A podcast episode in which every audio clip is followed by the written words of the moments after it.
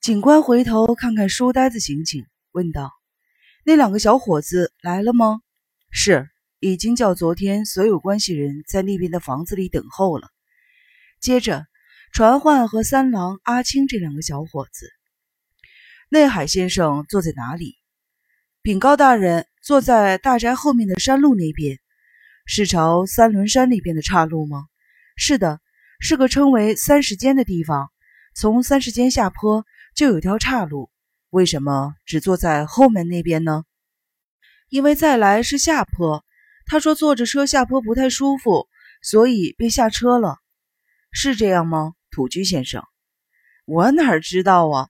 我只帮忙推到有火葬场，再爬四五挺的地方，之后都是些弯曲的山路，没什么需要使力的上坡路。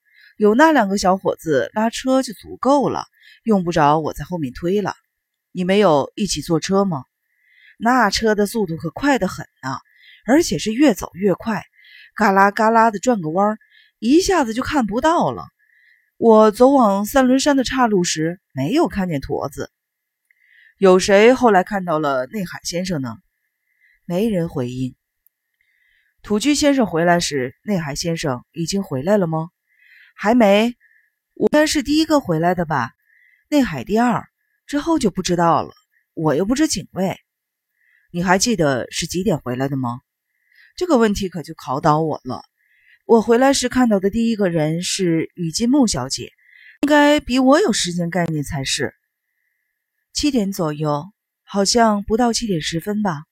不巧，我也是个没有什么时间概念的人。其他人是一起回来的吗？我和伊玛，还有和尚们接在他们后面离开。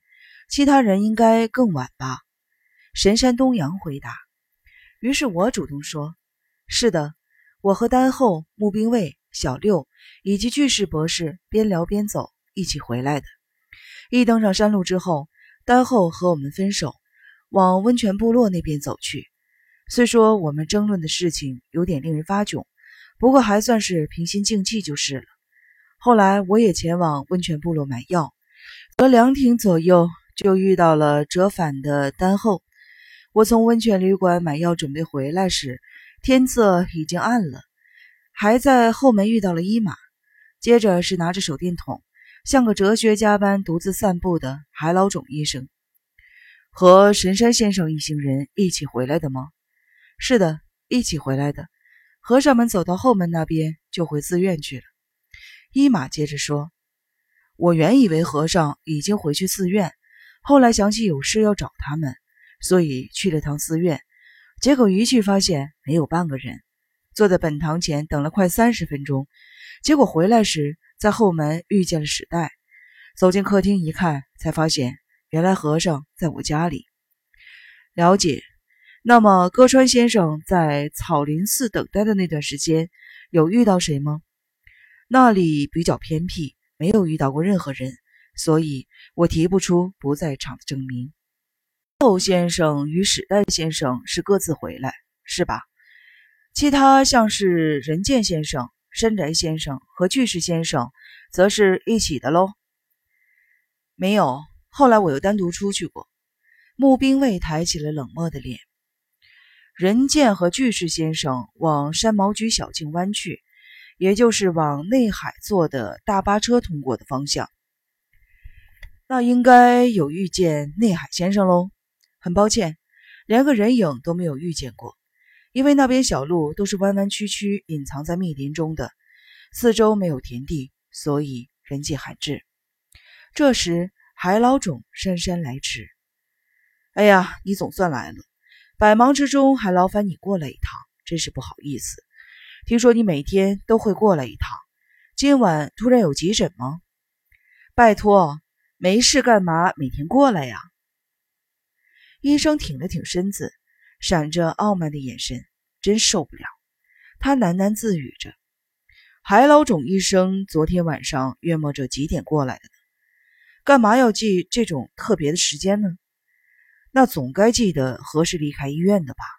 我根本不代表，除了看守钟塔的人之外，我想没有人会盯着时间过活吧？没错。”不过，一般要去别人家拜访时，都会稍微留意一下时间。海老冢先生难道不会吗？不会留意，那就蛮奇怪的。海老冢先生，你明白我的意思吗？如警官所言，一般人要去别人家时，出门前多少都会留意一下时间的。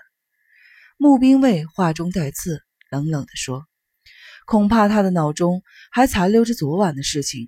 学究气的他，性格很执着。”是那种一旦锁定目标就紧咬不放的家伙。随你们怎么查，我的工作是替人看病，警察的工作就是调查。我只知道分内的事情，其他一概不知。史代先生和歌川先生在后门与海老种医生偶遇，是吧？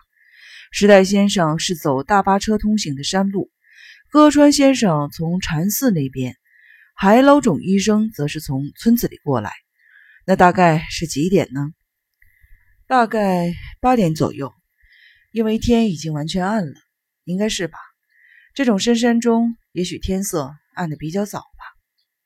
一听我这么说时，警官又问：“了解，也就是说，土居先生第一个回来，大概是七点或六点五十分左右。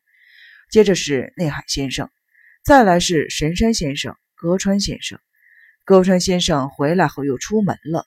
再来是，我和仁健先生。巨士博士说，之后是山宅先生、丹后先生、史代先生，应该全部都有点到吧？那么有没有哪位女士在这段时间出门了呢？我们全待在客厅，当然也有人在厨房，基本上大家都在一块儿。与金木秋子回答。是指哪些人？我和蝴蝶小姐在客厅，彩华夫人在厨房。我们聚在这里谈话时，神山太太也在，只有千草小姐那时不在这里。最后看到千草小姐的是哪位？是我。在座之一的朱景护士很干脆的回答，感觉有股能够威吓到别人的自信。我看到他六点左右。从后门出去，一分钟前给我看了张字条，有看到字条的内容吗？有，今天六点半到七点左右，在三轮神社，静待丑女与驼子的幽会，细节留待见面时详谈。千草小姐很得意地说：“内海先生很迷我。”那张字条是内海先生托我转交的。彩华夫人一脸不好意思，悠悠地说着。